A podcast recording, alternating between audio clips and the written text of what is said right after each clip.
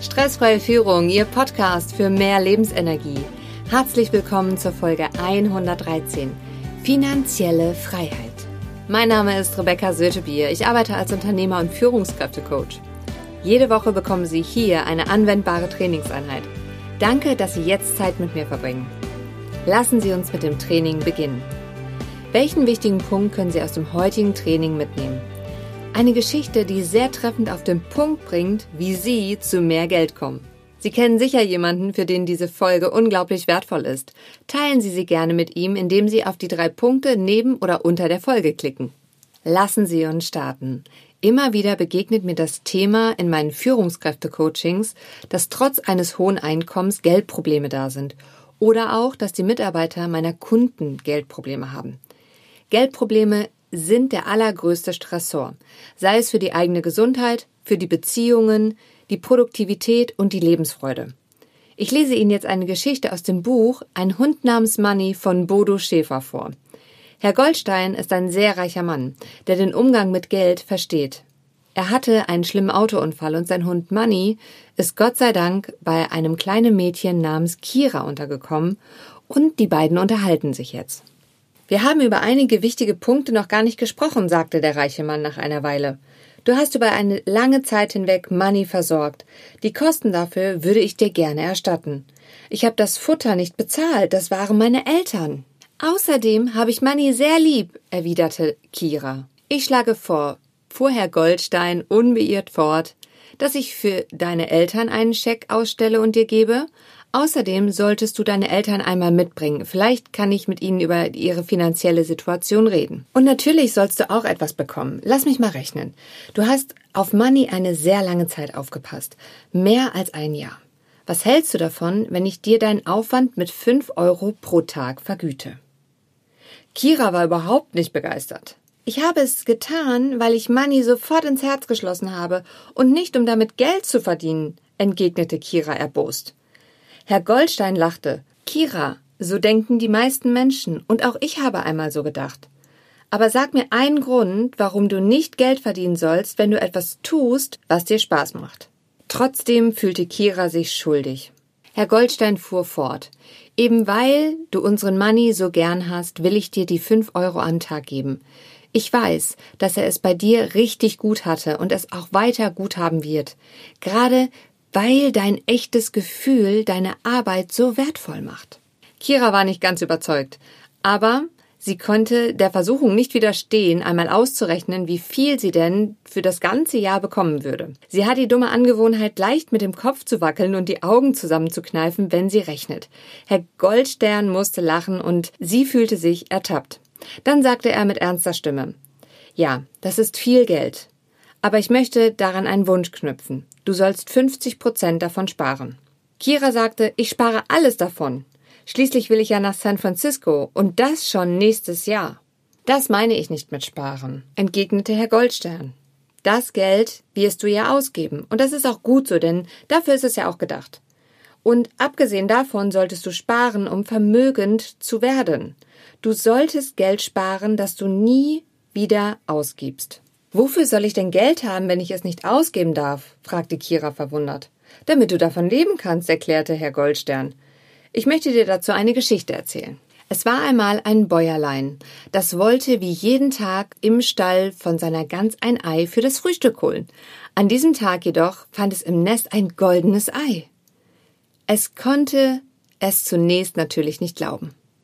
Vielleicht wollte ihm jemand einen Streich spielen. Vorsichtshalber brachte er das Ei zum Goldschmied. Der bestätigte jedoch, dass das Ei durch und durch aus purem Gold sei. Das Bäuerlein verkaufte es und gab ein großes Fest. Am nächsten Morgen ging es früher als sonst in den Stall und tatsächlich, in dem Nest lag wieder ein goldenes Ei. So ging es Tag ein, Tag aus.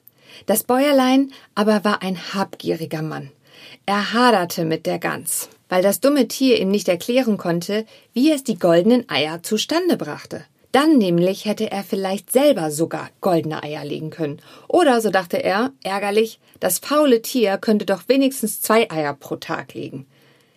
Es ging ihm alles nicht schnell genug. Er steigerte sich so sehr in seine Wut hinein, dass er in den Stall lief, die Gans in zwei Teile spaltete. Fortan gab es keine goldenen Eier mehr für ihn. Die Moral von der Geschichte? Töte deine Gänse nicht. Kira war beeindruckt und sagte, so ein dummer Mann. Jetzt bekommt er keine goldenen Eier mehr. Du würdest dich also nicht so verhalten? fragte der reiche Mann. Natürlich nicht, erwiderte Kira bestimmt. Ich bin ja nicht blöd. Dann will ich dir erklären, was diese kleine Fabel bedeutet, sagte Herr Goldstern langsam. Die Gans steht für dein Geld. Wenn du dieses Geld anlegst, dann bekommst du Zinsen. Die Zinsen, sind die goldenen Eier. Die meisten Menschen haben keine Gans, wenn sie geboren werden. Das heißt, sie besitzen nicht so viel Geld, dass sie von den Zinsen dieses Geldes leben könnten. Kira unterbrach Herrn Goldstein und sagte, da müsste man aber auch sehr, sehr viel Geld haben, um von den Zinsen leben zu können. Herr Goldstern sagte, du brauchst eigentlich viel weniger, als du vielleicht glaubst. Wenn du nur 15.000 Euro hättest und 10% Zinsen bekommen würdest, so wären das 1.500 Euro pro Jahr. Das sind 125 Euro jeden Monat. Und die 15.000 Euro müssen nicht angerührt werden.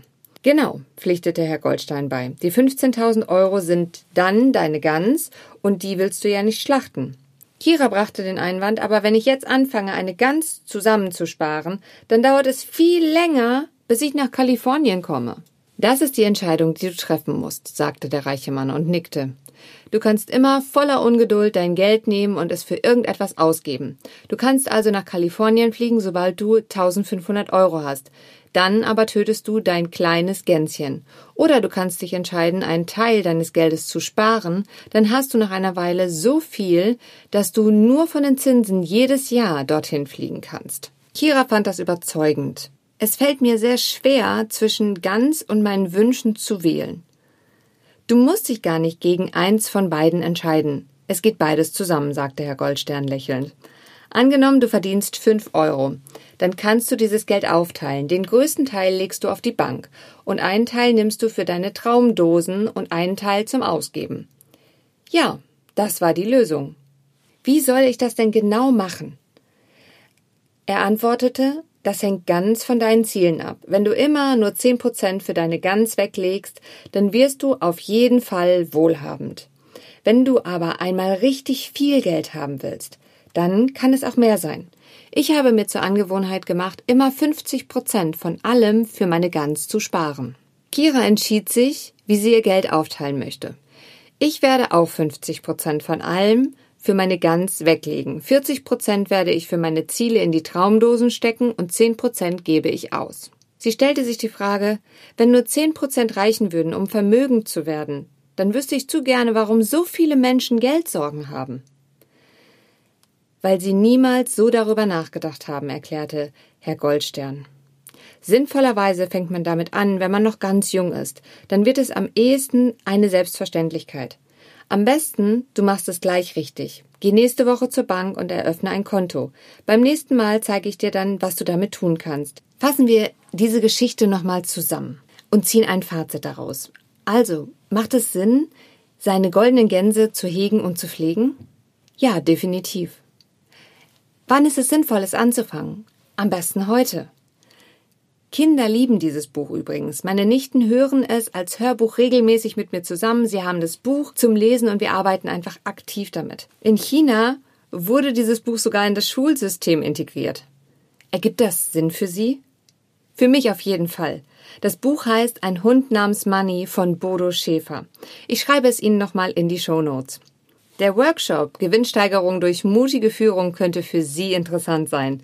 Am Dienstag, den 27.04.2021 von 9 bis 13 Uhr findet der Online-Workshop vom Bundesverband Mittelständische Wirtschaft Unternehmerverband Deutschlands e.V.